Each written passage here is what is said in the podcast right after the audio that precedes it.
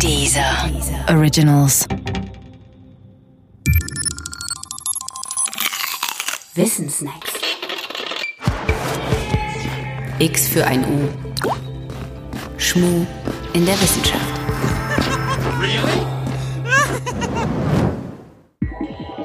Polywasser. Das Präfix poly stammt aus dem Griechischen und bedeutet viel. Es kommt zum Beispiel vor in dem Begriff Polymerisation.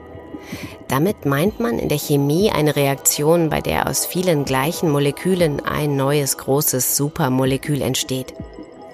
Ein solches Supermolekül heißt dann Polymer.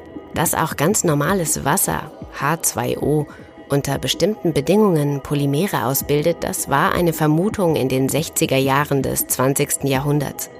Aufgebracht und untersucht wurde sie vor allem in der damaligen Sowjetunion.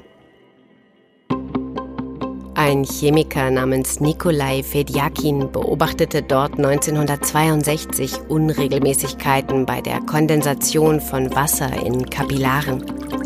Die Substanz, die er dabei erhielt, schien selbst nach gründlicher Prüfung ausschließlich aus Wassermolekülen zu bestehen.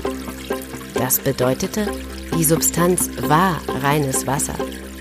Nur, dass dieses reine Wasser so ganz andere Eigenschaften hatte als das normale Wasser. Zum Beispiel einen wesentlich höheren Siedepunkt, einen tieferen Schmelzpunkt und eine drastisch erhöhte Zähflüssigkeit.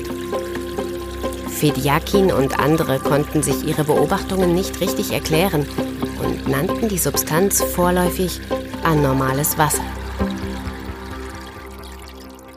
Das anormale Wasser wurde in den folgenden Jahren nur zögerlich zum Gegenstand internationaler Forschung. Am Ende der 60er waren dann aber auch die Amerikaner inklusive ihrer Regierung auf den Zug aufgesprungen. Den Namen Polywasser erhielt es 1969 vom amerikanischen Forscher Alice Lippincott, der mit Hilfe der Spektroskopie meinte, zweifelsfrei festgestellt zu haben, dass es sich bei der ominösen Substanz um polymerisiertes Wasser handle oder kurz um Polywasser. Was folgte, war ein Artikel in der renommierten Fachzeitschrift Nature. Doch Lippincott irrte.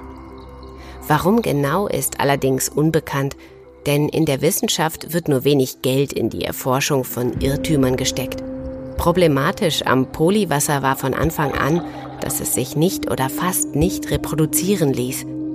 Problematisch war auch, dass jene Stimmen sich mehrten, die behaupteten, das Polywasser sei einfach nur verdrecktes Wasser und dies würde auch die Beobachtungsergebnisse erklären. Manche vermuteten als unappetitliche Verunreinigungsquelle gar den Forscherschweiß. Fest steht heute lediglich, dass viele Beteiligte unter enormem Forschungsdruck standen und manche von der Lust auf eine sensationelle Entdeckung getrieben wurden. Da aber hier der Wunsch der Vater des Gedankens war, verschwand das Polywasser in der Mitte der 70er Jahre aus dem Kanon des wissenschaftlichen Wissens genauso, wie es gekommen war. Gespenstisch.